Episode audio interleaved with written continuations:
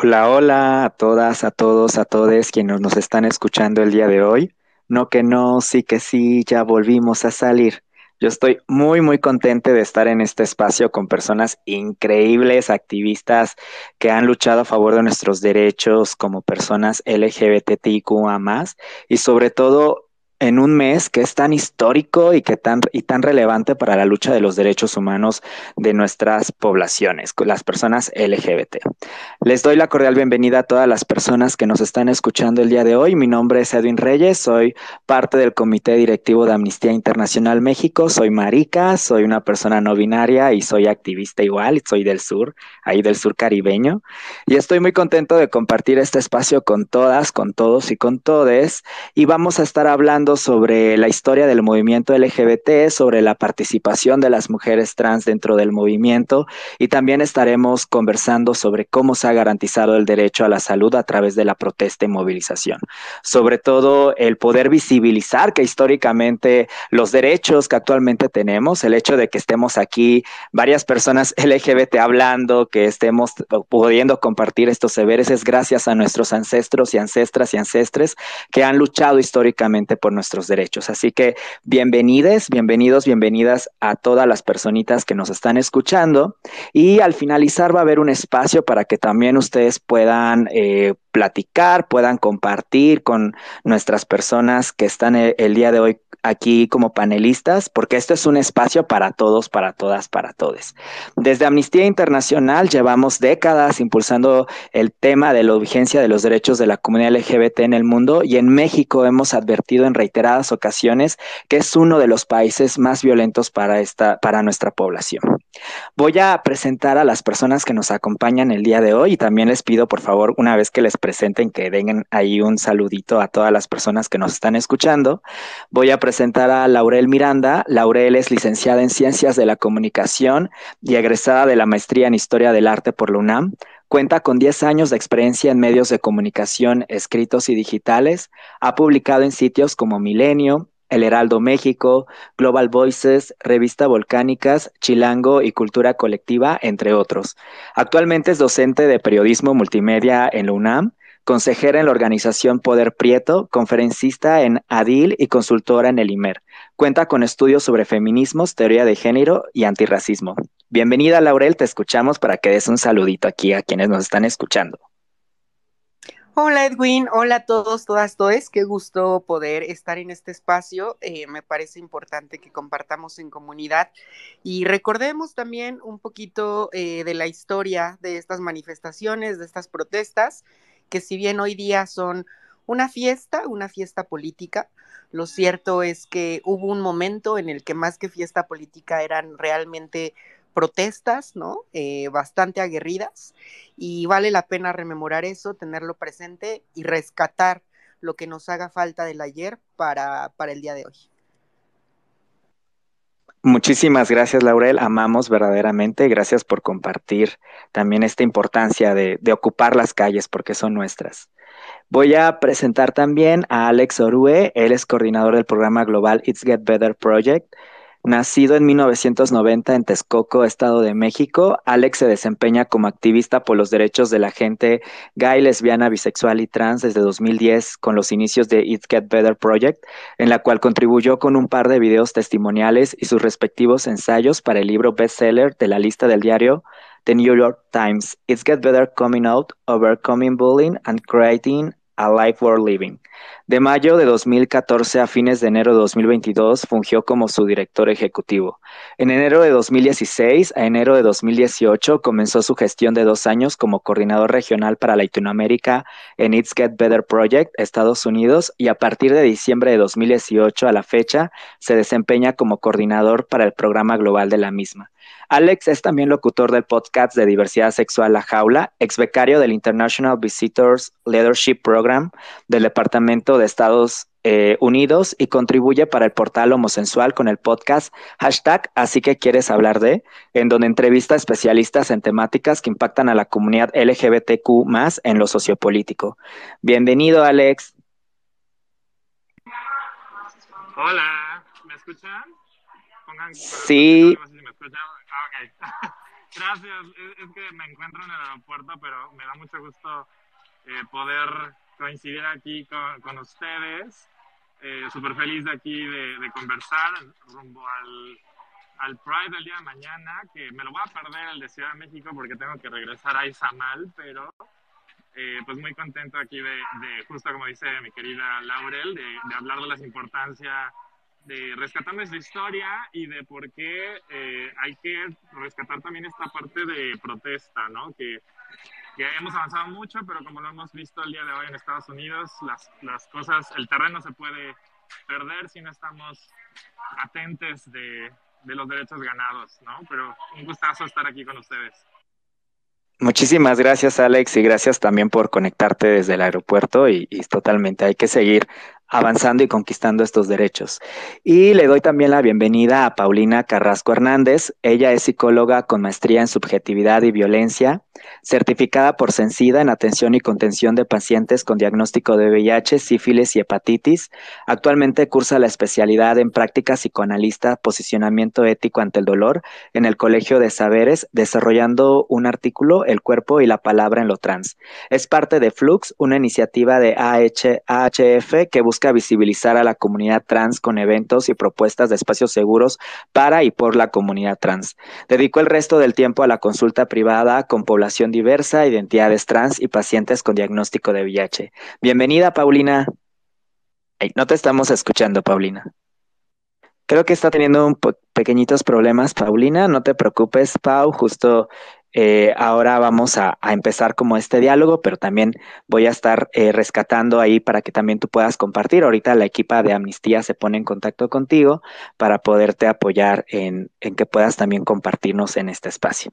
Pues vamos a arrancar. Muchísimas gracias a todas, todos, todos quienes ingresaron de manera muy puntual a este espacio, especialmente diseñado con mucho cariño desde Amnistía para nosotros como comunidad LGBT, porque nuestros derechos humanos son nuestro orgullo. Y vamos a iniciar un poquito a, a, empezar a hablar de cómo surgen las marchas y acciones de activismo por los derechos de la comunidad LGBTIQA+. Ahora vemos que hay un pinkwashing, ahora con lo de Estados Unidos, que fue como un boom, como un balde de agua fría con el tema de los derechos humanos de las mujeres, con todo este, este retroceso que probablemente se esté dando ya eh, con el tema del aborto desde Estados Unidos, vemos la importancia de seguir, seguir luchando, seguir poniendo la cuerpa, seguir accionando y seguir eh, visibilizando las violencias que se viven desde las diversas opresiones de lo que las personas estamos construidas, ¿no? Y en esta ocasión vamos a hablar de las personas LGBT. Entonces, ¿cómo surgen las marchas? ¿Cómo surgen estas acciones de activismo? Alex, ¿nos puedes contar un poquito cómo surge el movimiento LGBT? ¿Nos escuchas, Alex? Creo que igual hay unas pequeñas dificultades técnicas. Una disculpa, es en vivo, es normal que suceda. Laurel, ¿me escuchas? ¿Tú nos podrías platicar cómo empieza todo este movimiento a favor de nuestros derechos? Hola, hola, ¿nos escuchas, Laurel? Hola, hola, ¿nos escuchan? Hola. Alex, ¿ahora sí nos escuchas? Sí, sí, sí, ya iba yo. Lo es siento, que me eso no lo un ratito, pero no sé si ya iba yo. Sí, justo estábamos preguntándole a ti y a Laurel si nos pueden compartir cómo inició eh, la lucha por nuestros derechos humanos, o sea, por los derechos de la comunidad LGBTIQ más.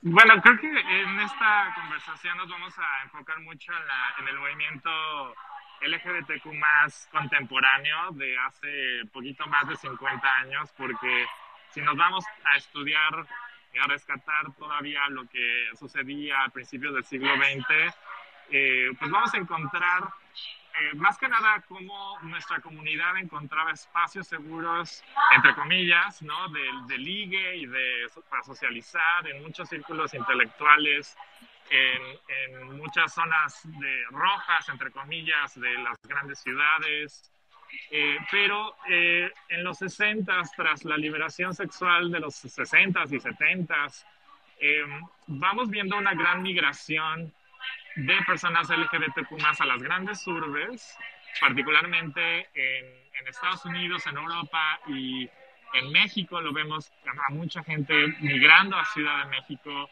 eh, para encontrarse justo en estos espacios de ligue, de consumo, bares, eh, círculos intelectuales, eh, pero también vemos como em, en, estos, en estos espacios de consumo, en antros y bares, eh, que se van identificando que son de reunión para nuestra comunidad, la policía en particular, el gobierno, pues aprovechaba para acosarnos, como lo han hecho toda la vida, y, y detener e intimidar a la gente que asistía a estos lugares para pues, sacar la mordida, sacar ahí la cuota.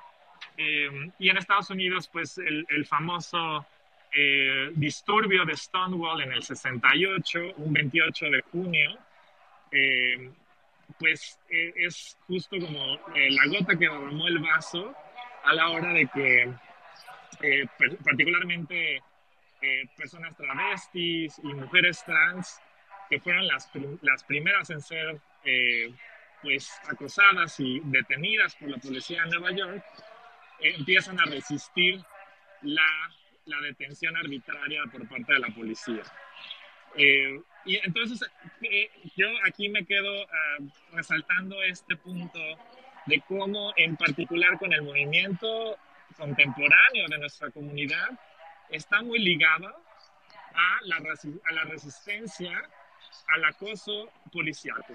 Y creo que vemos cómo es todavía algo muy vigente en, nuestro país, en todo el mundo, eh, cómo la policía sigue siendo uno de los principales actores de opresión y acoso a nuestra comunidad y particularmente quienes están en los márgenes sociales, a las personas trabajadoras sexuales, la comunidad trans, y, pues bueno, es, eh, yo ahí lo dejo, lo, rescato ese, ese punto, porque eh, seguramente más adelante vamos a hablar de, de algunos logros y lo que ha pasado en los últimos 50 años, particularmente en México, pero me quedo ahí haciendo ese énfasis de que ese punto de quiebre eh, que arrancó nuestro movimiento sigue siendo un pendiente muy fuerte hoy en día en nuestra comunidad, en todo el país eh, dentro y fuera de las grandes urbes de, de México.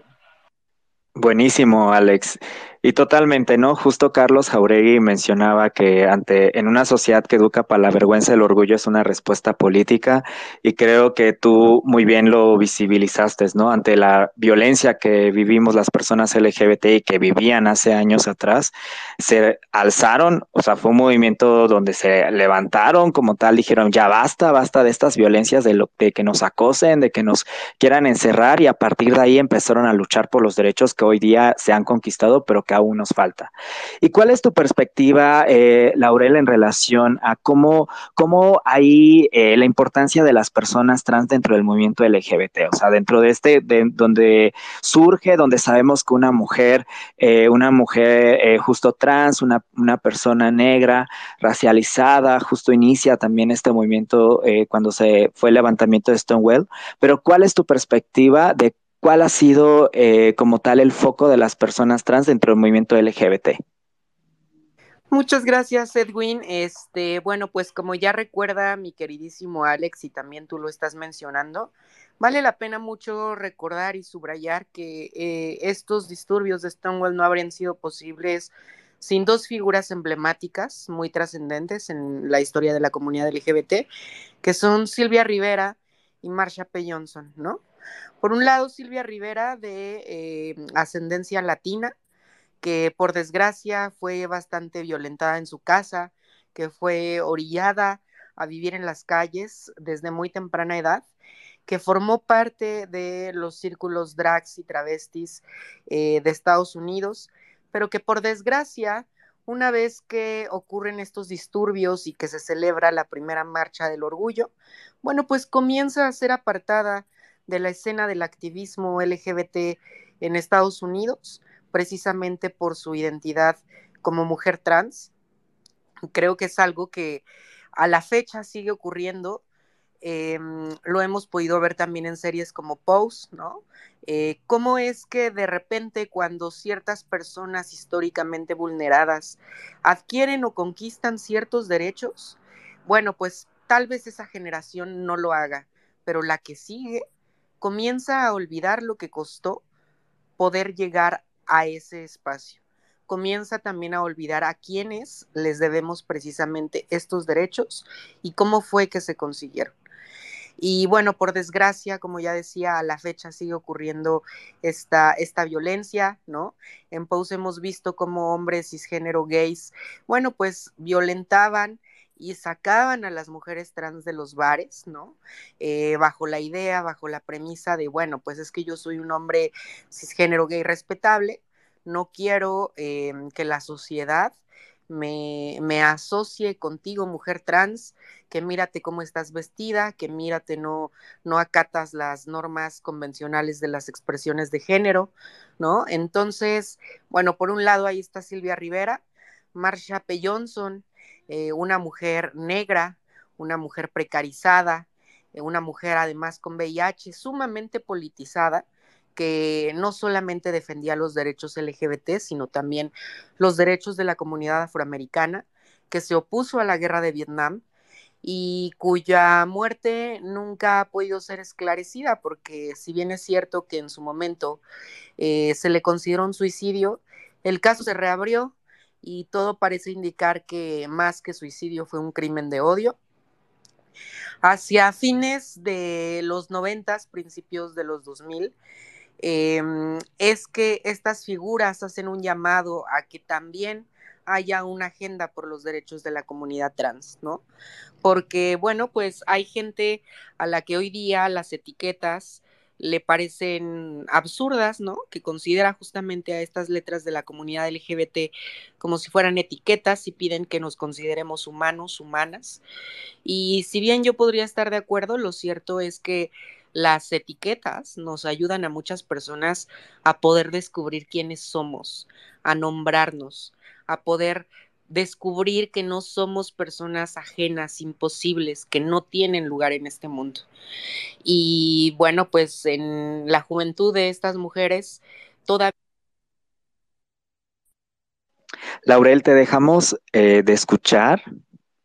No sé si nos andas, nos escuchas. Creo que está cerrado tu micrófono, pero ya no te escuchamos. Sin embargo, es algo muy relevante lo que comparte eh, Laurel, es eh, el tema de lo que no se nombra no existe, ¿no? La importancia de poder visibilizarnos, la importancia de que desde el orgullo podamos decir, este es nuestro espacio, el espacio público es nuestro y que lo podamos tomar porque es un derecho humano. Es un derecho humano ante un contexto donde el Observatorio de Personas Trans Asesinadas, por sus siglas en inglés TMM, reporta que entre el 1 de octubre de 2019 y el 30 de septiembre de 2020 fueron asesinadas 350 personas transgénero y diversas en todo el mundo. El mayor número de estos crímenes ocurrieron en Brasil y México se ubica en segundo lugar y Estados Unidos en tercero. Esto es lamentable, es algo lamentable. Eh, vemos que justo estamos en un contexto donde vamos a celebrar la 44ava Marcha del Orgullo el día de mañana y aquí en la Ciudad de México y en varias partes del país durante junio se han dado eh, las marchas a favor de nuestros derechos, pero vemos que aún siguen habiendo estas situaciones. Y también es importante que ahora que estamos hablando de la historia, porque la historia nos ayuda también a situarnos de dónde venimos y hacia dónde vamos, eh, si tú nos puedes compartir también Paulina, un poco cómo, cómo también fue este proceso también, porque en el, en el contexto de ser personas LGBT, en el contexto que nos metían en la prisión, en el contexto de violencia, en el contexto donde Marsha P. Johnson, donde Silvia Rivera y donde otras personas valientes alzaron la voz y, y participaron a favor de sus derechos, también sucedió una pandemia, ¿no? Que vemos la pandemia del VIH, también nuestra salud se cuestionó. Y si nos puedes contar un poquito de ello, Paulina, cómo fue ese proceso y cómo también el movimiento LGBT eh, a favor de los derechos, esta digna protesta que se ha dado, se han conquistado también derechos a favor de la salud. ¿Nos puedes platicar? Hola, ¿qué tal? Buena tarde.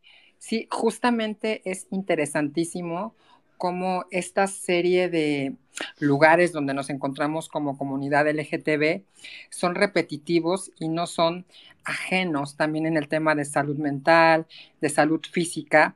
Es interesante eh, justamente cómo el, por décadas hemos estado eh, en ciertos lugares de la periferia donde el desabasto, donde no poder acceder a ciertos recursos eh, de primera mano como la educación, como la salud, nos ponen en lugares precarizados y eso hace ecos en la salud mental y en la salud física.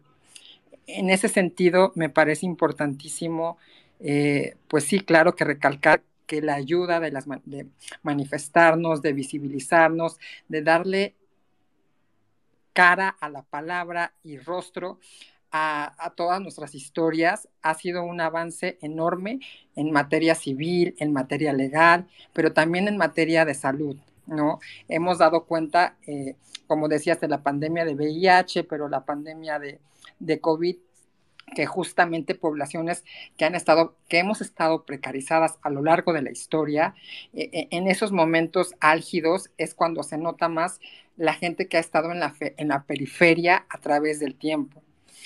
En ese sentido, es de suma importancia seguir visibilizando las historias, la precariedad y que efectivamente es curioso cómo el vivir en cierto lugar, el tener cierto color de piel y se van sumando cosas que te van alejando de cosas que son derechos humanos, ¿no?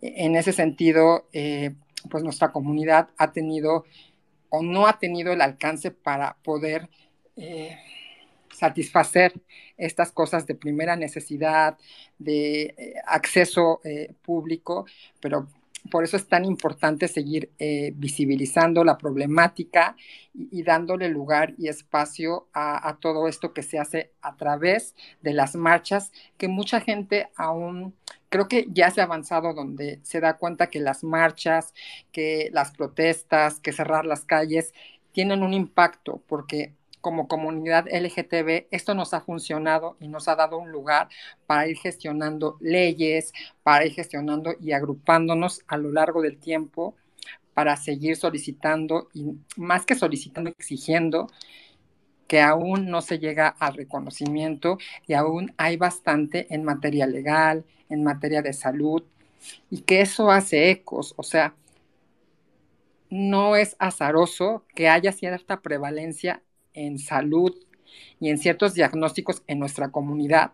Eso quiere decir que a lo largo de la historia socialmente se ha puesto en un lugar de la periferia todo lo que tiene que ver con lo, eh, como decía el DSM5, con lo anormal, con lo patológico. Y entonces es ese estigma que seguimos cargando porque la homosexualidad, la transexualidad vienen de definiciones de lo médico, y la medicina está estructurada desde la historia de la clínica de Foucault con un orden de lo moral. Entonces, ese detalle es importantísimo que ahora ya se está cuestionando. Me parece importantísimo seguir pensando las leyes, tanto médicas como, eh, eh, perdón, la, la redundancia, legales, porque muchas de estas fueron estructuradas a través de los siglos XVIII hacia atrás sobre la moral. Y claro, entonces, donde nosotros venimos como comunidad eh, desde un orden de lo patológico, ahí hay un cargo social pesadísimo. Y como mencionaban eh, algunos de ustedes, la vergüenza, la vergüenza es un sentimiento que es destructivo y que por muchas de nuestras historias nos hace colocarnos en situaciones de riesgo y sentir que lo que muchas veces nos sucede es porque, claro, porque estamos fuera de la norma. Totalmente. Muchísimas gracias, eh, Paulina, también por compartir esto que, que, acabas total. O sea, a mí se me hace chinita la, la piel ahora que les escucha a todos, porque es algo que, que es totalmente, eh, en este momento está sucediendo. Yo les cuento aquí rapidísimo la chisma para las personas que nos están escuchando. Yo soy de Chetumal, soy originario de ahí, llevo unos meses ya habitando la Ciudad de México. Y yo hoy dije, voy a ejercer mi derecho que me da la Ciudad de México. Me fui a la clínica Condesa. Entonces me fui a la clínica Condesa, justo estuve como, me encantó mucho que había varias organizaciones que están apoyando, que tienen un enfoque de justicia social, un enfoque de placer, y sobre todo empecé, eh, fui a la Clínica Condesa a hacerme mis análisis y también ver lo del tema del PrEP, ¿no? En varios estados de, la República Mexicana eso ni existe, o sea, es algo que no existe, esa política pública no, no, no está como tal, no está ni en la agenda gubernamental y esa es la importancia de seguir accionando a favor de nuestro derecho a la salud y qué es lo que está sucediendo. En, el gobierno en qué está invirtiendo a favor de nosotros y nosotras y nosotres, que al fin y al cabo somos ciudadanos y que al fin y al cabo también pagamos impuestos, ¿no? Y que es una obligación de ellos, de ellas, de ellas como garantes de derechos. Y en este contexto que hemos estado hablando sobre cómo inició esta digna lucha a favor de nuestros derechos con estas personas históricas que lucharon, calzaron la voz, que participaron, que gracias a estas personas estamos en este momento nosotros hablando, estamos compartiendo, podemos hacer varias cosas. Yo siempre me, me gusta pensarme, ¿no? Cómo ellos, ellas, ellas lucharon y cómo ahora yo puedo disfrutar de estos derechos y ahora nosotros tratamos de ahí aportar un granito de arena para que los para quienes vienen atrás también puedan seguir gozando de mucho más derechos, ¿no? Pero en este proceso, en estas marchas, en todo esto que, ha accionado la comunidad, ¿por qué es importante tomar en cuenta la interseccionalidad cuando hablamos de la comunidad LGBTIQA y cómo se vincula esto al momento de marchar, al momento en que salimos a las calles? Vamos a pasarle la pregunta también a Alex. A ver, Alex, cuéntanos. Hola, eh, sí, excelente pregunta. Yo creo que, eh, híjole, es, a mí me da a veces mucha impotencia ver cómo gente gay, cis en particular, eh, dan por hecho muchas cosas, ¿no? Porque pues, en gran medida el matrimonio igualitario está garantizado, aunque en ciertos estados todavía está pendiente legislar al respecto, todavía hay que ampararnos en, varios de ellos. Eh, el tema de salud, como dices, no está garantizado, pero a nivel federal, aunque sea en papel, hay iniciativas o hay políticas claras, que falte presupuesto, que haya desabasto es otra cosa, ¿no? Eh, pero eh, también me encuentro con mucho argumento, en particular cuando se dan marchas feministas del 8 de marzo o cada vez que ocurre lamentablemente feminicidios en nuestro país, que es eh, demasiado frecuente, eh, pues el típico comentario que escuchamos de la comunidad buga, eh, pues esas no son las formas, ¿no? O que cuando la gente va a nuestras marchas, la gente dice, esas no son las formas, cuando ven desnudos, cuando ven gente protestando con el cuerpo. Y, y, me, frustra mucho porque es gente que evidentemente no conoce de su historia, que no conoce justo de eh, cómo, eh, cómo iniciaron estas marchas, ¿no? Que, que no, en sí no son desfiles por naturaleza, son protestas. Y, y, hablando de la interseccionalidad y por qué es importante verlo con este lente, es por lo que comentaba Pau y por lo que comentaba eh, mi querida Laurel, justo, de que hay muchísima gente de nuestra comunidad que les atraviesan otras eh, etiquetas, eh, si son personas racializadas, si son personas que ejercen trabajo sexual, si son personas que viven con VIH, eh, mujeres queer en lo general, en fin, personas no binarias que apenas están teniendo un auge a, nivel mainstream y en temas de políticas públicas. Eh, si, no nos, si no vemos las cosas con, esa, con ese lente interseccional, eh, vamos a silenciar a muchas voces y vamos a omitir muchos temas pendientes en nuestra comunidad, ¿no? Como, eh, repito el tema que, que mencionaba al inicio, de, de, la brutalidad policíaca, las detenciones arbitrarias que ocurren en todo nuestro país, eso cómo atraviesa a nuestra comunidad LGBT, ¿no? Que si vas de la mano con tu pareja, aunque ya en la mayoría de los municipios de nuestro país ya no hay estas reglas del ayuntamiento de, de buena moral, siguen existiendo varias. Y aunque no estén en papel, la policía sigue acosándonos porque saben que pueden eh, tener un impacto en nuestras vidas y, y, pues eh, intimidarnos y llegarnos a, a, amenazar con ser detenidos simplemente por alguna demostración de afecto o porque en su corta visión del mundo nuestra expresión de género sea algo que se salga del molde para ellos, ¿no? Entonces, esos temas creo que eh, siguen siendo eh, prioridad, pero que muchas veces cuando se llega a, una, a, un avance en temas de matrimonio igualitario, eh, la gente asume que ya está el asunto ganado, ¿no? Pero faltan eh, leyes de identidad de género, falta reconocimiento a personas no binarias, falta eh, el acceso a la salud y a la justicia en nuestro país. Esos dos temas son algo que, que, en particular en México, como mencionabas con los casos de crímenes de odio, me acuerdo que a, a, inicios de año Laurel y yo estábamos en un podcast del Reforma del Café de la Mañana y hablábamos de la crisis que, que, que es la, muy latente de, de transfeminicidios y crímenes de odio en contra de nuestra comunidad y cómo los discursos discriminatorios y de odio que, que hoy escuchamos desde curules, desde los púlpitos todavía, eh, y que están ganando mucho, mucho auge en la región, se están normalizando y se están pintando como opiniones, ¿no? Y, al menos en México, eh, la libertad de expresión no ampara los, los discursos de odio, eh, ya sea por homofobia, lesbofobia, transfobia, bifobia, etcétera. Eh, pero eso también implica que sigamos capacitando a los medios de comunicación, a periodistas, a fiscalías. O sea, aquí otro tema que, lamentablemente tenemos un, una, una visión corta es de políticas que sean a mediano y largo plazo, particularmente en temas de prevención y discriminación, porque si seguimos pasando iniciativas de ley meramente punitivas, vamos a terminar perjudicando más a la, a la comunidad que pretendemos, proteger, como lo hemos visto eh, de, las compañeras feministas, ¿no? Entonces, en fin, esa, esa mirada interseccional, eh, si nos hace falta, vamos a, a, pasar por alto muchas necesidades de la gran mayoría de nuestra comunidad y vamos a silenciar voces eh, al mismo tiempo. Buenísimo, muchísimas gracias Alex por compartir esta importancia de mirarnos de, de, manera interseccional y sobre todo también cómo podemos accionar, ¿no? Y el por qué debemos accionar.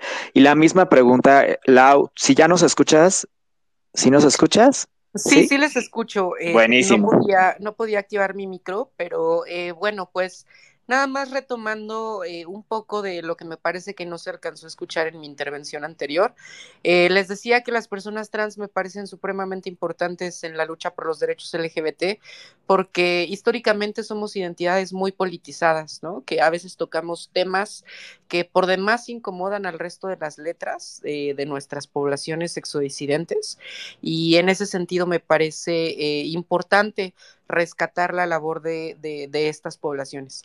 Ahora, en lo que señala sobre la lucha interseccional, bueno, sin duda es algo fundamental, ¿no? Creo que eh, tenemos que tomar en cuenta que nuestras identidades no se conforman única y exclusivamente por una característica, sino que justamente nuestras identidades están atravesadas por distintos factores, como lo es, sí, la orientación sexual, pero también la racialidad, la posición socioeconómica. Justamente yo mañana en el Pride estaré dándome cita con el contingente de Racismo MX, eh, Poder Prieto y Casa de las Muñecas Tiresias.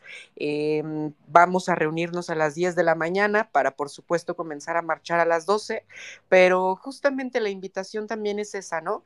Que mañana que salgamos a marchar y en realidad en el día a día, pensemos también en qué otras características, qué otras vulnerabilidades tenemos dentro de la comunidad LGBT y no pensemos que todos nosotros compartimos las mismas realidades, el mismo piso, ¿no? Tan solo en la Ciudad de México las personas LGBT eh, tenemos um, pues no me gusta llamarlo privilegios porque al final del día son derechos, pero no nos encontramos en la misma situación que eh, el resto de las personas en el interior de la República, ¿no? Eh, es importante tomar en cuenta esto, es importante que hagamos conciencia, eh, porque al menos en los últimos meses o desde que yo he salido del closet he visto mucha, o, o mejor dicho, he visto falta de empatía ¿no? Hacia las distintas realidades que podemos estar viviendo dentro de la comunidad LGBT. Y creo que a veces este término de comunidad se malentiende. se malentiende en el sentido de que a veces, sobre todo aquellas voces privilegiadas dentro de la comunidad LGBT, quisieran o les gustaría que, que todo el mundo lucháramos por sus mismas causas. Y creo que la comunidad es entender que nos podemos hermanar, pero que debemos acuerpar porque dentro de nuestra comunidad tenemos distintas agendas debido a que nos atraviesan distintas problemáticas. No va a ser, eh, yo no voy a tener los mismos intereses como mujer trans eh, morena a los intereses que seguramente tendrá una mujer cisgénero, lesbiana, eh, de clase privilegiada o una persona bisexual, indígena, ¿no? Creo que todas las personas que formamos parte de lo LGBT tenemos distintas em, agendas, distintas preocupaciones, problemáticas, y lo que nos toca es acuerpar, hermanar las luchas, pero reconociendo que también dentro de nuestra diversidad, pues justo eso, ¿no? Hay, hay distinciones entre nosotros, no distinciones para hacernos mejor, eh, mejores o peores personas, pero sí distinciones que nos dotan de ciertas particularidades eh, que, bueno, necesitan vivirse de una forma distinta, diversa. Eh, muchas gracias, Edwin.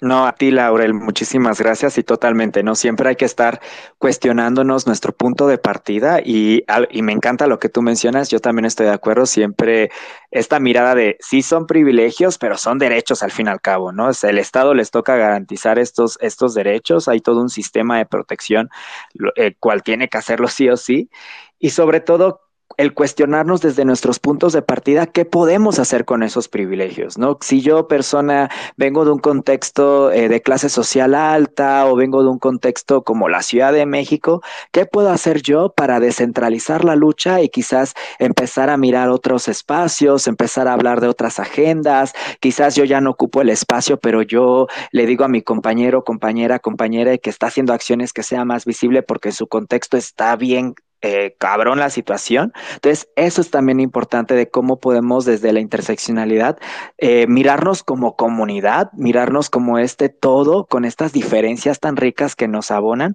pero que también va a haber conflictos, ¿no? Y que es por ello importante que también las la pongamos en el centro y podamos construir nuestras agendas a favor de estos derechos. Y la misma preguntita, Paulina, eh, justo, ¿qué hace falta? ¿Qué hace falta desde tu perspectiva, desde el enfoque de salud? un poco atender el tema de derechos de la comunidad LGBT en términos de políticas públicas y la opinión eh, que hay en general? Eh, pues creo que hace falta bastante y justo como lo, lo, nombran a, um, Laurel y, y, Alex, es importantísimo que desde nuestro lugar y desde nuestra propia trinchera le demos voz a nuestra historia, porque las necesidades de cada uno son tan particulares e individuales. O sea, hay muchos puntos de interseccionalidad, por supuesto, pero nunca eh, vamos a, acabar de atender todo que es justo donde hace como un poco lo la complejidad de pasar de lo particular a lo macro, ¿no? Por eso me parece importantísimo que cada vez más personas eh, de la comunidad, aliades, de diferentes eh, comunidades levanten su voz, porque eso enriquece eh, el discurso, porque eso enriquece la diversidad y porque eso da una pluralidad de la visión,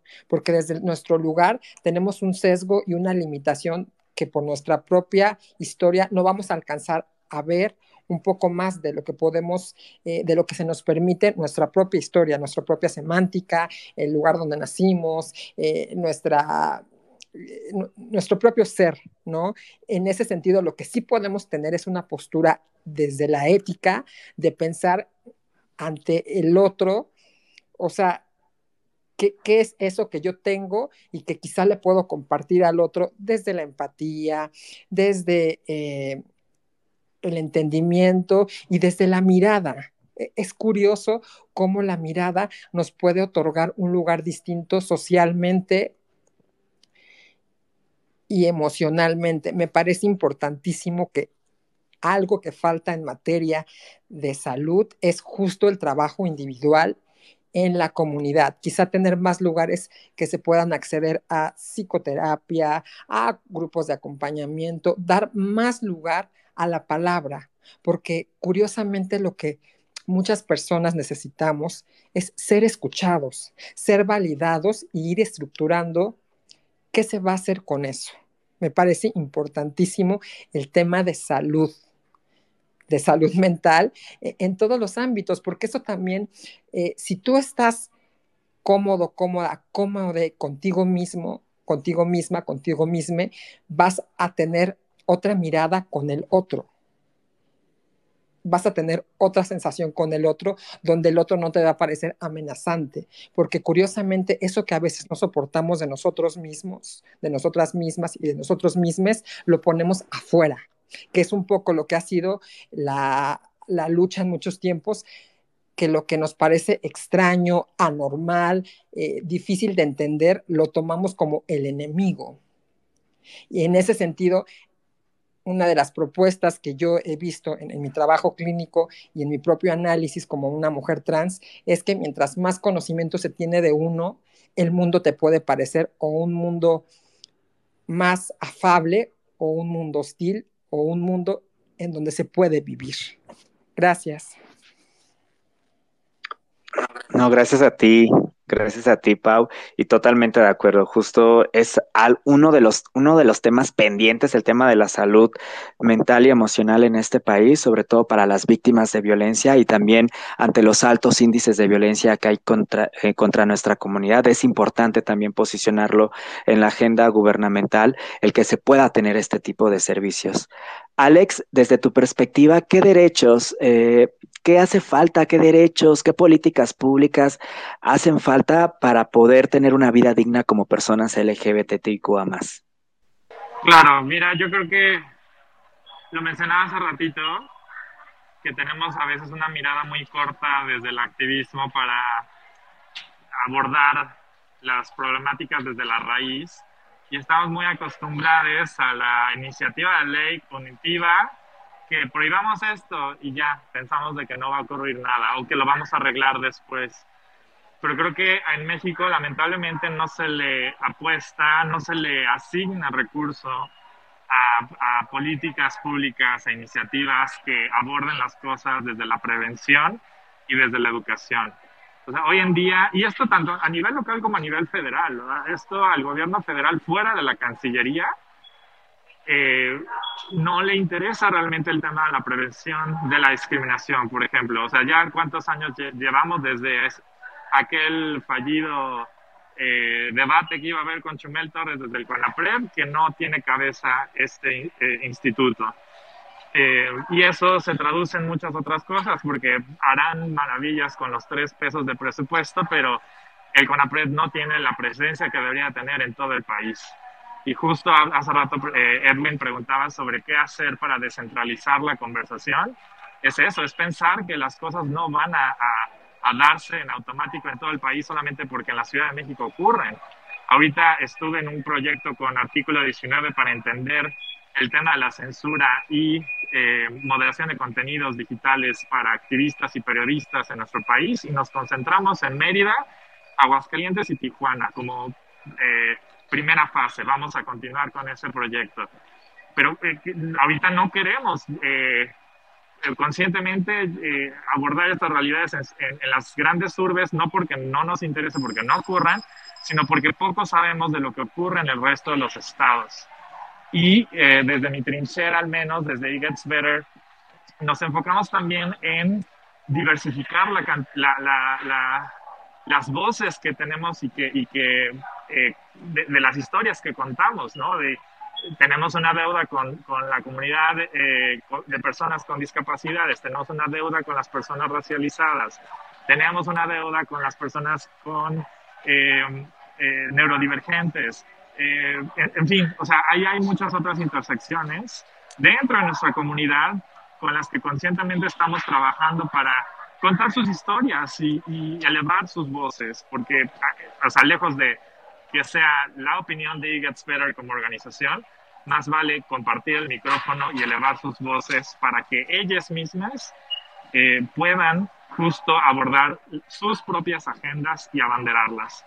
Y yo que desde hace siete años eh, vivo en Mérida, en Yucatán, soy, soy de, Ciudad de México, eh, pues también he visto cómo eh, está muy centralizado todo a nivel geopolítico. Entonces, al menos desde la península, he buscado hacer sinergias y conectar con activistas en Campeche, Yucatán y Quintana Roo, porque, no porque no, no este, de, que no, no hayan cosas o no hayan activismos de aquel lado, solamente porque en Ciudad de México no se escucha de, eh, al respecto.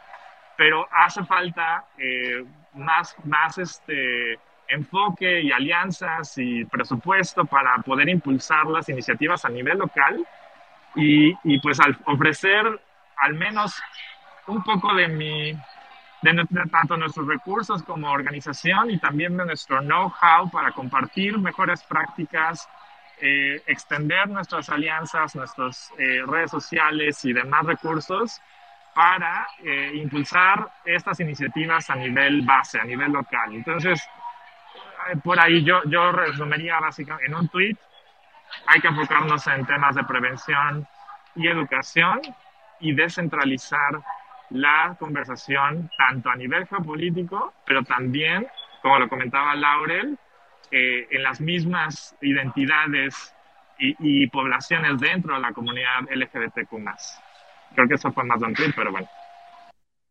Muchísimas gracias, Alex. Que por cierto, a las personitas que nos están escuchando, por ahí Alex ya nos compartió unos posts bien bonitos que estoy ahorita revisando y que me encanta, que hablan también de la historia de nuestra comunidad y también de la historia en cómo Nancy Cárdenas, junto con otras valientes personas, también accionaron en esta primera marcha del orgullo y a favor de nuestros derechos. Así que por ahí pueden eh, revisarlo porque es importante también conocer nuestra historia.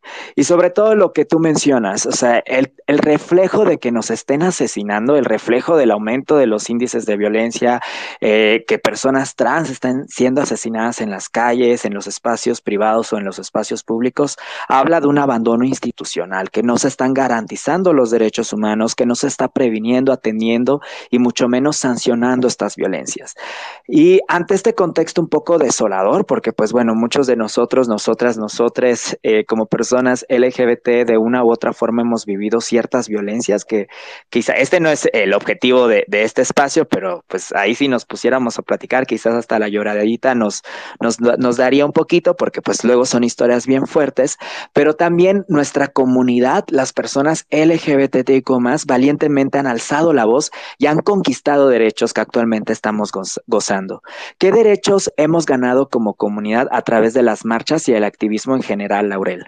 Híjole, em, bueno, pues es una pregunta bastante amplia. Eh, me gustaría decir que evidentemente Tan solo la ocupación de los espacios públicos es algo que hemos ganado precisamente a través de las manifestaciones. Hoy día tenemos la fortuna de que esta manifestación es cobijada no solamente por instituciones, sino también por marcas, ¿no? Pero también pensemos en que, bueno, pues este espacio, este día tan memorable, se ha convertido casi que en un lugar y un tiempo eh, autorizado para que las disidencias exogenéricas salgamos y ocupemos eh, estas avenidas tan importantes, ¿no? ¿Qué pasaría si la manifestación fuera eh, en cualquier otro día? ¿Qué pasaría si la manifestación ocurriera en una fecha no previamente establecida para que ocurriera cada año?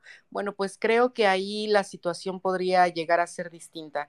Entonces, quiero hablar ahorita también de lo que ocurrió en Estados Unidos, que bueno, eh, es un, retroceso para los derechos, en este caso, de las mujeres y personas gestantes, pero me parece que es un foco rojo al cual le tenemos que prestar atención en muchos sentidos, porque si bien es cierto que cada país opera distinto en torno a lo que tiene que ver con el avance de derechos, eh, sí me parece pues un, un, llamado de atención, ¿no?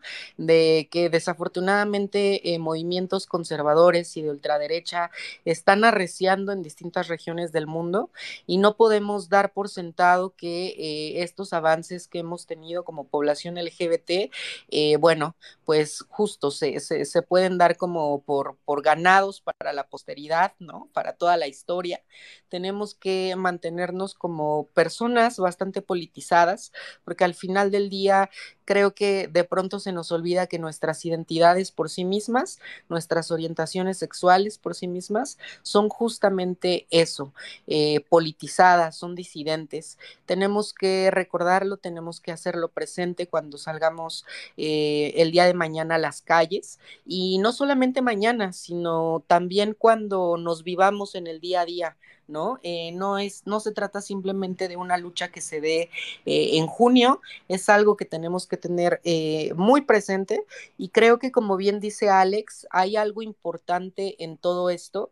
Em, y es que, por supuesto, las leyes nos, nos, sirven, no, nos ayudan a, a, darnos certeza, pero necesitamos ampliar eh, aquellas medidas que no sean punitivas, sino que sean muchísimo mejor de una labor pedagógica de reeducación de la sociedad. Em, si bien es cierto que en la Ciudad de México contamos con una ley de identidad que reconoce a las personas trans y a las adolescencias trans, ¿no? Eh, y que poco a poco muchos más estados de la República se han ido sumando, me preocupa de pronto eh, la falta de una difusión de la información contundente por parte de instituciones, ¿no? Difusión de información, por un lado, para las poblaciones vulneradas, para que conozcan, para que conozcamos nuestros derechos, ¿no? Eh, todos les aquí presentes tenemos la fortuna de contar con acceso a Internet, eh, muchos de nosotros con probablemente una educación universitaria y aquí yo les comparto que aún así, aún con todo esto, a mí al inicio de mi transición se me complicó muchísimo saber qué procedía, a qué derechos tenía. Em, eh, podía acceder, ¿no? que podía ejercer, en qué instituciones, el acceso a la salud. Y bueno, esto por un lado, la difusión definitivamente de la información para las personas que formamos parte de la comunidad LGBT, pero también por otro lado, una importante y necesaria reeducación para la sociedad, porque muy probablemente estos derechos estén garantizados en el papel, pero si la sociedad nos sigue viendo como seres anormales, seres em, enfermos, ¿no? Las palabras suenan fuerte, pero es que así es como nos ven. Si la sociedad nos sigue viendo de esta manera, va a ser difícil que tengamos vidas dignas y plenas, porque en una sociedad que constantemente te violenta, te malmira, te margina, bueno, pues no existe la plenitud ni un derecho básico, fundamental, que es el derecho también a la felicidad, ¿no? Totalmente, qué bonito, Laurel. Justo si tu revolución no puedo bailar, no es mi revolución, ¿no? Y también es muy importante colocar en el centro el derecho a la felicidad, el derecho que tenemos las personas LGBT de amar, de bailar, de reír, de gozar, de vivir sabroso, como dice Francia, la actual vicepresidenta electa en Colombia, y que es importante también colocarlo en el centro en los activismos y también mirarnos como comunidad, una comunidad que ha sido resiliente, pero que también es importante vernos desde esta ternura radical y sobre todo el decirlo a los cuatro vientos que existimos todo el año, ¿no? No solo existimos en junio, existimos todo el año y esto es un llamado eh, para todos, todas, todes, para nuestra comunidad, para los gobiernos, para las empresas, para las organizaciones, que no solamente existimos este mes, sino que tenemos necesidades específicas todo el año y que es importante accionar en contra de las violencias que estamos habitando. Desde Amnistía Internacional hemos instado al Estado mexicano a implementar medidas que prevengan los discursos de odio y los actos de discriminación contra personas LGBTIQ. También tenemos la concepción que es urgente la adopción de medidas para prevenir las agresiones, las violencias y los crímenes de odio que hacen de México un lugar peligroso para las personas LGBTIQA. También Hemos insistido en la aplicación de políticas públicas transversales que garanticen los derechos humanos de las personas LGBT que están garantizados en esta Constitución. Y ante este contexto eh, que ya hemos hablado, que justo ya estamos en la, en la parte de cierre de este pequeño diálogo con las personas panelistas, pero vamos a tener ahora sí, vayan ahí preparando sus preguntas, comentarios eh, de todos, todas, todos quienes están escuchando y que se han quedado estos minutos por aquí, porque ahora vamos a abrir este espacio para que sea un poquito más rica la charla entre todos, todas, todes. Vamos a la última pregunta que va para Paulina. ¿Por qué es importante el autocuidado para las personas defensoras de derechos humanos LGBTIQ? Ay, es, una es una pregunta importantísima que justo me, me, me han convocado eh, personas del activismo, porque no hace sentido que estas personas que han acuerpado las calles, que han acuerpado la lucha, que han acuerpado a todos nosotros, no tengan un lugar de autocuidado. Si tú preguntas y si tú vas viendo muchas de estas, muchas de estas personas que han acuerpado las luchas, no tienen desde un inicio ese autocuidado, esa alimentación, esas necesidades básicas. Entonces, no hace mucho sentido que una persona que está luchando por los derechos de todos no tenga ese propio eh, lugar en la intimidad. Para que la, ¿cómo decirlo? Para que una para que una situación o para que un grupo tenga cohesión, tenga cuerpo y sea y se fortalezca, hay que empezar desde la raíz, desde el principio, desde el lugar de lo íntimo.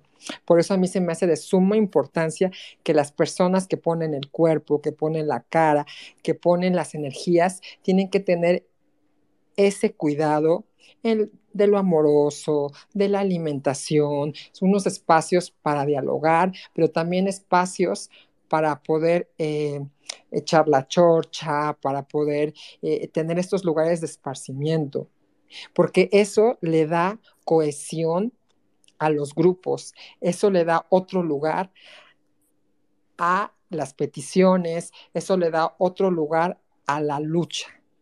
No hace sentido que la persona que está poniendo la cara, la cuerpa, no tenga un lugar de cuidado, porque es violentar su misma historia de manera individual. Entonces es sumamente importante empezar a trabajar y a tejer estos hilos entre nosotros, a cómo arroparnos, cómo tener esto, eh, no solo la parte de, de, lo aguerrido, la parte de la protesta, que es bellísimo y que gracias a eso se han obtenido y reclamado muchas situaciones a lo largo de la historia, pero también ahora quizá darle la vuelta y darle eh, este lugar a las futuras generaciones donde sí hay que seguir protestando, sí hay que levantar la voz y nunca hay que quedarnos con eh, un mal momento, hay que denunciarlo, pero también se puede hacer desde el lugar del autocuidado, del amor y de la salud hacia uno mismo. Gracias. No, gracias a ti, querida Paulina, totalmente, totalmente, colocarlo en el centro. Y yo creo que algo, algo bien increíble que está sucediendo en, el tema generacional es que las juventudes cada vez más están colocando en el centro la importancia de tanto cuidarse uno mismo, una misma, uno, uno mismo, una misma, pero también el cuidado colectivo, ¿no? Cómo realmente somos comunidad, cómo nos acuerpamos, cómo colocamos el cuerpo porque salimos, o sea, la marcha es algo histórico. Mañana miles de personas, más de 300 mil personas, se espera que estén marchando en el Ángel de la Independencia. En varias partes del país están saliendo personas, niños, niñas, familias, personas LGBT con diversas intersecciones y cómo colocan el cuerpo, cómo lo ponen al frente. Y al ponerlo al frente también hay consecuencias, ¿no? Hay cuestiones que muchas veces no se logra ver. Vemos a estas personas valientes accionando, pero también hay temas emocionales amenazas y un contexto que constantemente está invalidando las identidades y expresiones de género u orientaciones sexuales. Por eso es la importancia de poder tener este autocuidado como comunidad y el cuidarnos entre todos, todas, todes, porque somos redes de apoyo y las redes de apoyo salvan vida. Y vamos a entrar, ya son las siete y media, ya estamos entrando justo en esta, en esta colita final de nuestro space, eh, las calles son nuestras, y vamos a abrir este espacio para las personas que nos están escuchando. Ustedes pueden hacer preguntas directas a las personas panelistas y al final les voy a pedir a las personas panelistas que den un mensajito, eso ya cuando terminemos este espacio de oyentes, y también les daré ahí una invitación a todos para que nos veamos mañana en la marcha. Pero por ahí le pido al equipo de Amnistía si me apoya, eh, justo vamos a ir, si pueden alzar su manita, las personas que quieran eh, pedir la voz, pueden ustedes hacer preguntas directas a las personas panelistas. Recuerden que estamos conversando aquí echando la chisma con Laurel Miranda, con Alex Orue y con Paulina Carrasco. ¿Alguno, alguna, alguna quiere alguna preguntita, algún comentario? Edwin, sí, por el momento no hay eh, algún comentario, nada más me gustaría agregar un poquito en relación a la pregunta que le lanzabas a Paulina. Eh, bueno, es una invitación hacia todos, todas y todos quienes nos escuchan en este momento. el autocuidado es algo muy, muy importante. Em, quienes nos dedicamos de pronto en el día a día a luchar contra las eh, eh, nos podemos llegar a enfrentar, a encontrar con mucha violencia tanto en las calles de tipo verbal como también violencia digital. Y es importante que preservemos nuestra salud emocional. Eh, pensemos que al final del día el autocuidado también es, un, es una acción política, es, es revolucionario porque nuestras identidades, a nuestras identidades históricamente se les ha negado el bienestar, eh, tanto en la salud como eh, en la salud física, quiero decir, como también en la salud emocional, ¿no? Con estos ataques que ya comentaba Paulina, haciéndonos sentir vergüenza, fuera de lugar, en fin. Entonces, en la medida que preservemos nuestro, nuestra salud emocional, nuestro propio bienestar, también estamos, eh, pues ahora sí que resistiendo, ¿no? No se olviden que, que ser es resistir y ser felices es nuestra, es nuestra revolución, es nuestra venganza. Sí, sí, te escuchamos, Alex. Ah, ah ok, ok. Yo igual quería este, comentar en esta última, si, no, si tampoco hay preguntas todavía. Creo que, eh, por supuesto, retuita lo que Pau y Lau eh, dijeron.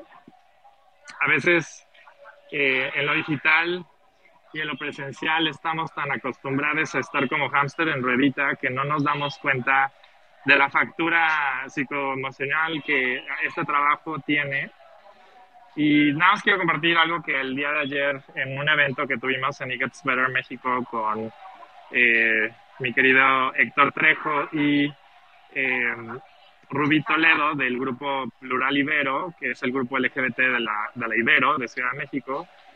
Eh, ella decía, Rubí decía que en, en su natal Chiapas ella habla la maya. en lugar de preguntar cómo estás, eh, a la hora de saludar, lo que preguntan es cómo está tu corazón, ¿no? No voy a intentar hacerlo, eh, pronunciarlo en, maya, pero eh, me pareció algo tan bonito y que a la hora que nos, hizo esa pregunta a nosotros en, la audiencia,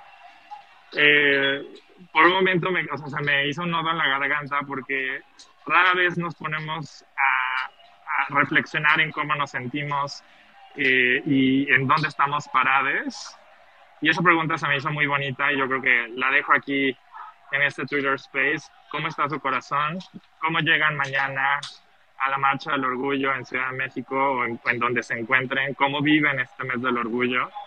Y eh, hacer esa invitación como Laurel a que conecten con, con su familia elegida, eh, con sus colegas si están en este ámbito del activismo eh, mis DMs están abiertos siempre, a veces tardo en contestar, pero siempre contesto. Eh, y, pues aquí estoy para, para, lo que se necesite, para lo que podamos hacer en el futuro. Y mil gracias al equipo de Amnistía por generar este Twitter Space. Y un fuerte abrazo a todos, a Lau, Pau. Eh, cuídense mucho y, y feliz mes del orgullo. Muchas gracias, Alex. Creo que tuvimos un pequeño problema perdimos a Edwin, pero eh, tenemos una mano levantada. Si les parece, le daré la palabra a Luis Manuel. Hola, sí. bueno, mi pregunta va, ah, bueno, para quien la quiera responder honestamente, eh, respecto a la lucha contra la LGBTI fobia.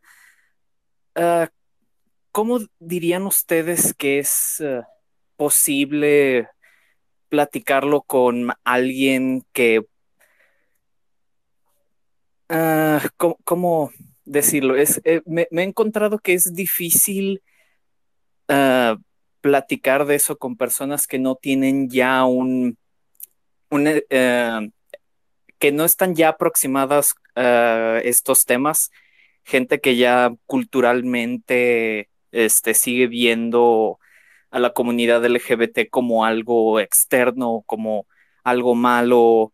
Eh, siento que es importante hablar al respecto, que es importante cambiar opiniones donde se pueda, pero es algo que siento que es difícil, por lo menos para mí, y donde, y pues está este miedo, ¿no? De, Ah, si lo haces mal o si tocas este, por donde no debes, algún tema sensible o donde sea, pues vas a terminar, no sé, haciendo enojar a la otra persona, ah, alejándola más, este, y pues obviamente no se puede ser tímido o tibio en estos casos, uno no puede eh, simplemente decir, ay, no, no voy a tocar el tema, no voy a decir nada porque es... Ah, solo porque es incómodo, pero eh, pues sí, este, ¿cómo recomendarían abordar ese tema, eh, e, este tema con alguien que no es, eh, que no está ya aproximado a estos?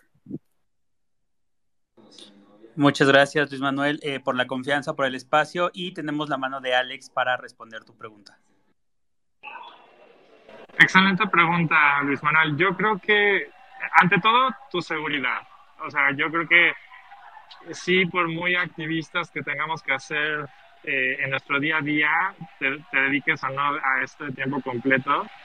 Ante todo, tu seguridad y tu salud mental, porque pues sabemos con quién se puede tener un diálogo y con quién meramente va a ser eh, una pared, ¿no? Y, y, no está para, para cuestionar sus propios prejuicios.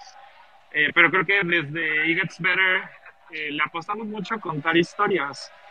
Eh, no es la, la, solución a todo, pero creo que cuando cuentas tu propia historia, reconociendo que no es la experiencia de toda la comunidad y que hay tantas formas de ser LGBT como hay personas LGBT en el mundo, creo que nuestras historias nos ayudan justo a generar, generar empatía y, creemos que ayuda mucho a cambiar mentes y corazones, ¿no? Y, y pues desde Gets Better tenemos eh, muchísimas testimoniales de personas LGBTQ más que desde 2010 se han sumado a la campaña a nivel global y, y creo que eso ayuda muchísimo desde el, el ámbito educativo. Hemos visto cómo nuestras historias han sido usadas por docentes, eh, en, en, grupos de apoyo, en familias, ¿no? En casa.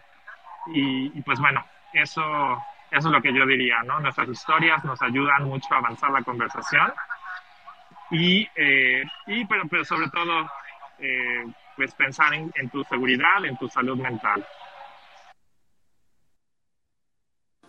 Muchas gracias, Alex. Gracias, Luis, también por la confianza. Eh, me parece que tenemos ya de vuelta a, a Edwin.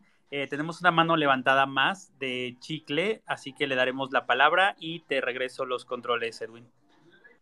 Hola, ¿qué tal? Gracias por eh, abrir este espacio. La verdad es que es súper importante y les agradezco, pues, eh, en mi nombre, ¿no? Este, que estamos aquí.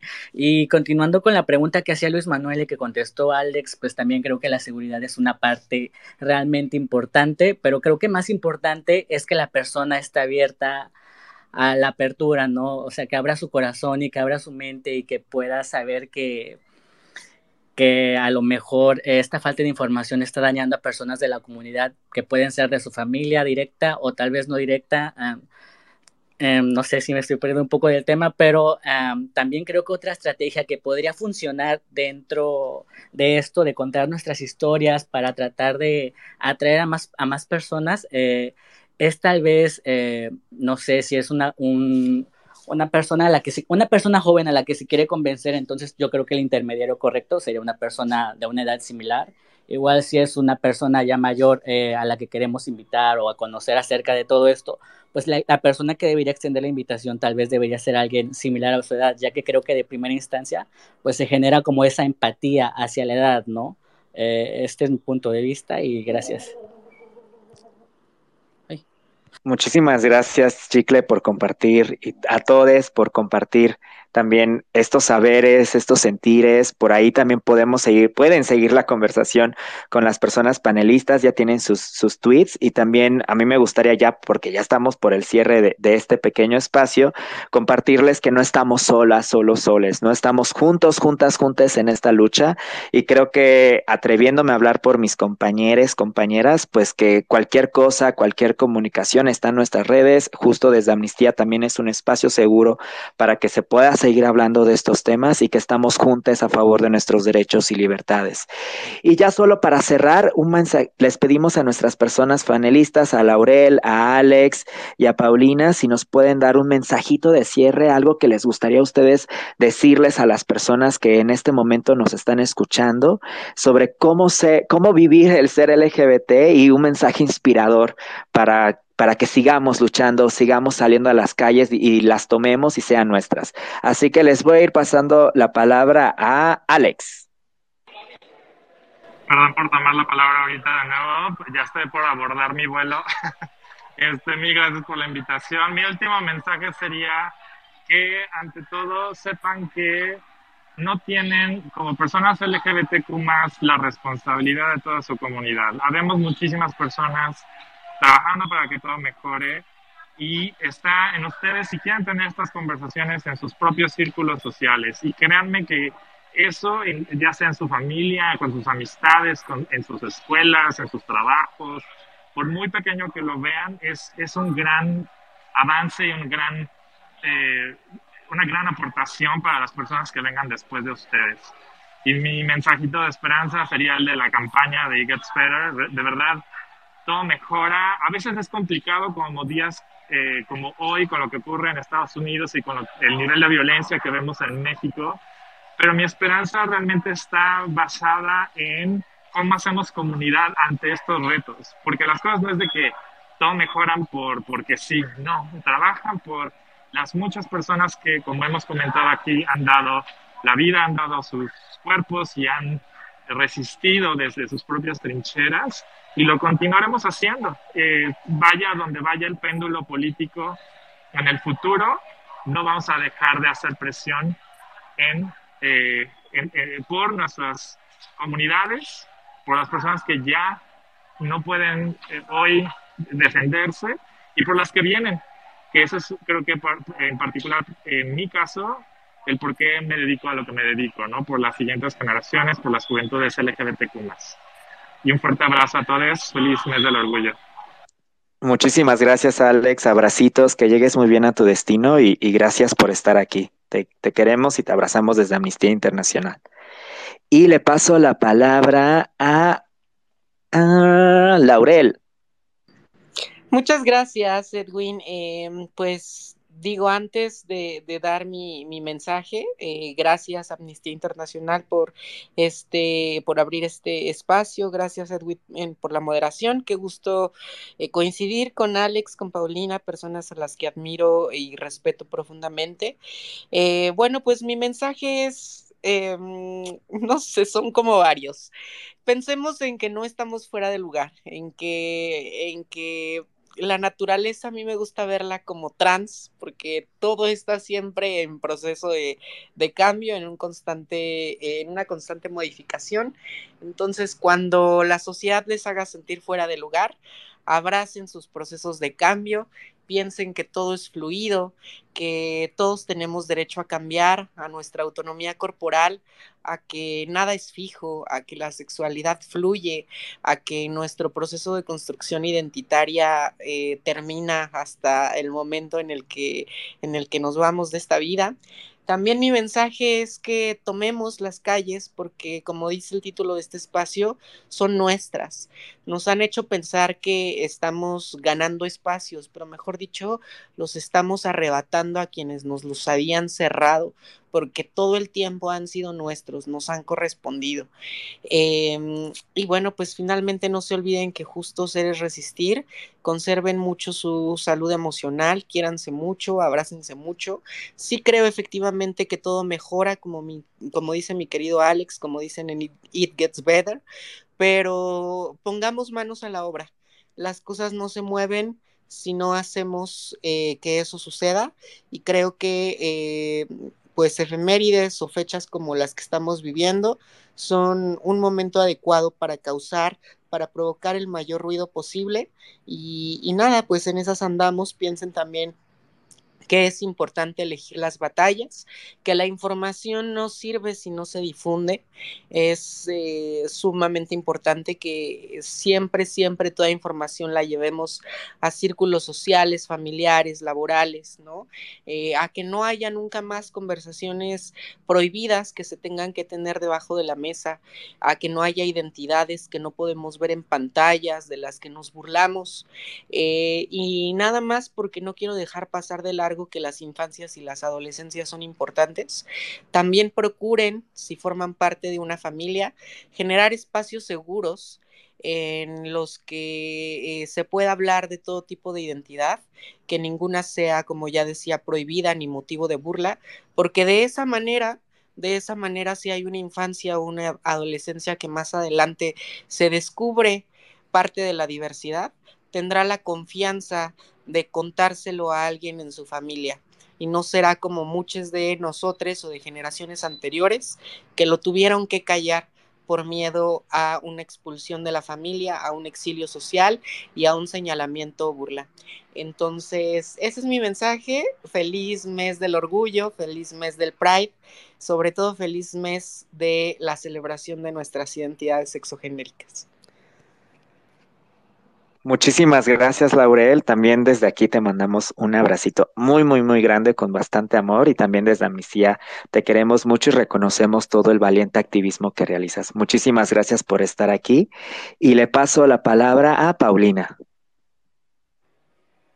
Hola, pues muchas gracias por este lindo espacio, que sigamos apostando por la palabra, por lo amoroso, por las iniciativas y por los espacios diversos.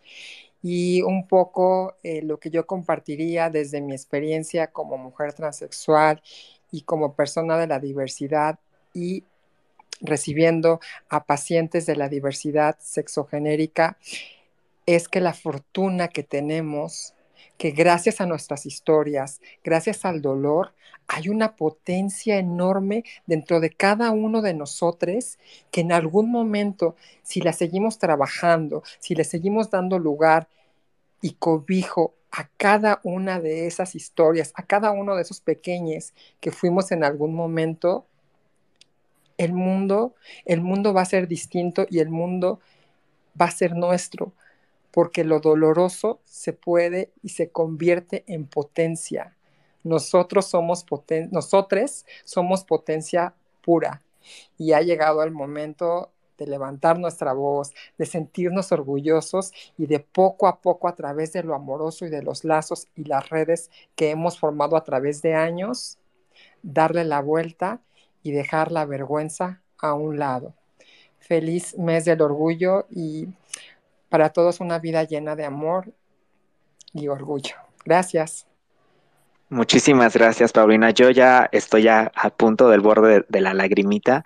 Pero muchísimas gracias, Paulina, por compartir, por estar aquí. También desde Amnistía Internacional reconocemos todo el valiente activismo que realizas y también te queremos muchísimo.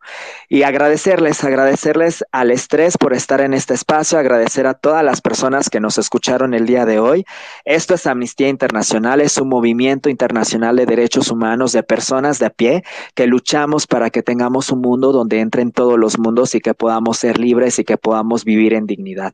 Les invitamos a sumarse a las diversas actividades que realiza Amnistía Internacional. Podemos seguir realizando espacios para hablar sobre los derechos de la comunidad y sobre todo les hacemos la mega invitación para vernos, para acuerparnos, para apapacharnos mañana, que estamos súper contentas desde Amnistía de que nos, nos, podamos ver ya de manera presencial después de dos largos años de que no estuvimos en, en las calles, que fue de manera virtual, pero ya este año vamos a estar en las calles. Les invitamos mañana en punto de las nueve de la mañana en el Ángel de la Independencia a unirse a la contingenta de Amnistía Internacional para que marchemos juntas a favor de nuestros derechos, porque amar es un derecho humano y los derechos humanos son nuestro orgullo. Así que les mandamos un abrazote muy, muy grande a todos y bonito viernes y feliz y protestante y súper esplendoroso mes del orgullo para todas, todos, todes. Abracitos, cuídense mucho.